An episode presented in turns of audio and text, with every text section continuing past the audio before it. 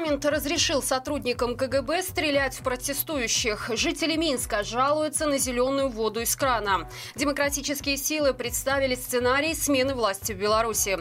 Подробнее об этом не только я расскажу вам далее. Вы тем временем подписывайтесь и ставьте лайк этому видео. Сотрудникам КГБ разрешат стрелять на поражение в толпе. Такая поправка была принята Палатой представителей в законы о борьбе с терроризмом. Согласно изменениям, чекистов наделят широкими полномочиями по применению оружия. Они смогут стрелять тех, кто совершает нападение, захватывает заложников, бежит из-под стражи и не повинуется требованиям. Примечательно, что нынешняя редакция закона имеет ряд ограничений по использованию оружия. В частности, это значительное скопление людей, когда могут пострадать пострадать невиновные, а также стрельба в направлении складов, где хранятся огнеопасные и взрывоопасные вещества. Поправки, которые принял парламент, вычеркивают эти пункты. То есть чиновники разрешили сотрудникам КГБ стрелять в толпе, несмотря на риск жизни людей. Помимо этого был отредактирован пункт, согласно которому запрещается стрелять в женщин, инвалидов и несовершеннолетних. Внесенные изменения снимают запрет с оговоркой на то, что стрелять можно, если эти категории граждан совершают нападение. Среди прочих важных нововведений стоит отметить новый статус КГБ в качестве структуры, которая координирует деятельность всех остальных госорганов по борьбе с терроризмом. После подписания Лукашенко обновленные законы должны вступить в силу с 1 января 2024 года. Журналисты сравнили, где дешевле закупаться продуктами к Новому году – в Беларуси или Польше. Результат получился неожиданным. Издание «Солидарность» провело традиционную предпраздничную закупку в двух столицах. Эксперимент проводился в сетях «Ашан» и «Евроопт». Авторы собрали продуктовую корзину из мяса, сыров, фруктов, икры и сладкого. В итоге предновогодние покупки в Польше обошлись в 363 злотых или 280 рублей. Аналогичная корзина для праздничного стола в Беларуси Беларуси обошлась в 218 рублей, то есть ощутимо дешевле. Примечательно, что в прошлогоднем обзоре солидарности картина была иной. По его итогам оказалось, что продукты выгоднее покупать в Польше. Стоит отметить, что за текущий год заметно вырос курс рубля к злотому, поэтому соседняя страна перестала быть привлекательной для шопинга. Вместе с тем авторы обзора привели статистику по средней зарплате в Польше. Оказалось, что ее граждане могут позволить себе 15 праздничных продуктовых корзин. А вот средний Средний белорус, зарплата которого составляет немногим более полутора тысяч рублей, всего 8.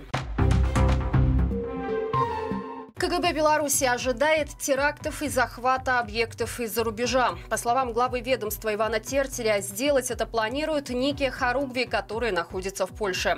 Всего таких подразделений он насчитал семь, и самое опасное из них якобы тренируется в Белостоке, на улице кардинала Вышинского 6А. Тертель уверяет, что даже знает имена сотрудников польских спецслужб, которые курируют их деятельность. На заявление уже отреагировала одна из так называемых Харугви Белостока, которая как раз разместилась по указанному тертелем адресу.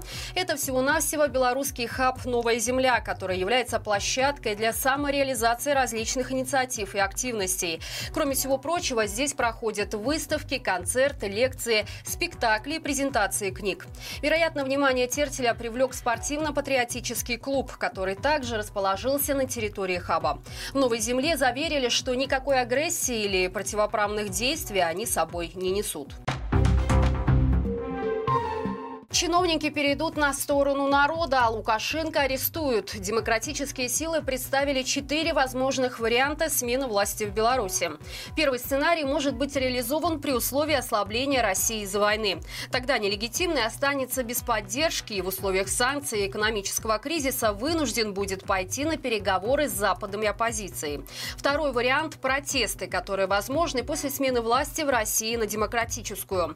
Поддержка Лукашенко Кремлем будет сведена к нулю, и в Беларуси начнутся протесты и забастовки, что приведет к смене власти. В третьем сценарии Лукашенко прекращает исполнять свои обязанности в связи с болезнью, смертью или по другим причинам. И самый трагичный вариант для нашей страны – это вступление Беларуси в войну против Украины, что спровоцирует ответную реакцию Киева, который войдет на нашу территорию с отрядами белорусских добровольцев. В документе под названием «Стратегия перехода к новой Беларуси» также описаны действия демократических демократических сил после прихода к власти и направление основных реформ в первые шесть лет после ухода от авторитаризма. Проект документа опубликован для общественного обсуждения на платформе «Новая Беларусь». Ссылку на него мы оставим в описании. Какой вариант развития событий вы считаете наиболее возможным? Свои ответы оставляйте в комментариях. Белорусы в Польше могут использовать проездной документ иностранца для удостоверения личности. Это следует из официальной интерпретации МВД, которую получил Центр белорусской солидарности. В документе указано, что при подаче заявлений на временный или постоянный вид на жительство, доп. защиту, разрешение на пребывание иностранец может предоставить польский travel паспорт, если у него нет возможности предъявить паспорт своей страны. Таким образом, проездной документ может использоваться не только при пересечении границы, но и в административных органах, банках и других ситуациях, где требуется подтверждение личности. В Центре солидарности подчеркивают, что такая интерпретация может стать важным аргументом в спорных ситуациях и сильно упростит жизнь белорусам, которые не имеют возможности заменить национальный паспорт. Отметим, по 31 декабря текущего года граждане нашей страны могут получить проездной документ иностранца в Польше по упрощенной схеме. Для этого необходимо выполнить три условия. Иметь паспорт с истекшим сроком действия, действия, иметь польский ВНЖ, а также своевременно подать прошение о выдаче тревела. Жители столицы стали жаловаться на зеленую воду из-под кранов. Правда, теплоэнергетики успокаивают. Все в рамках ежегодного эксперимента, который помогает выявить утечку теплоносителя. Для этого воду в котельных подкрашивают флуоресцеином натрия. Если из крана квартиры течет окрашенная вода, значит неисправно теплообменное оборудование жилого дома. О таких фактах жители просят сообщать диспетчерскую службу минских тепловых сетей. Сам краситель, как утверждают энергетики, абсолютно абсолютно безопасен.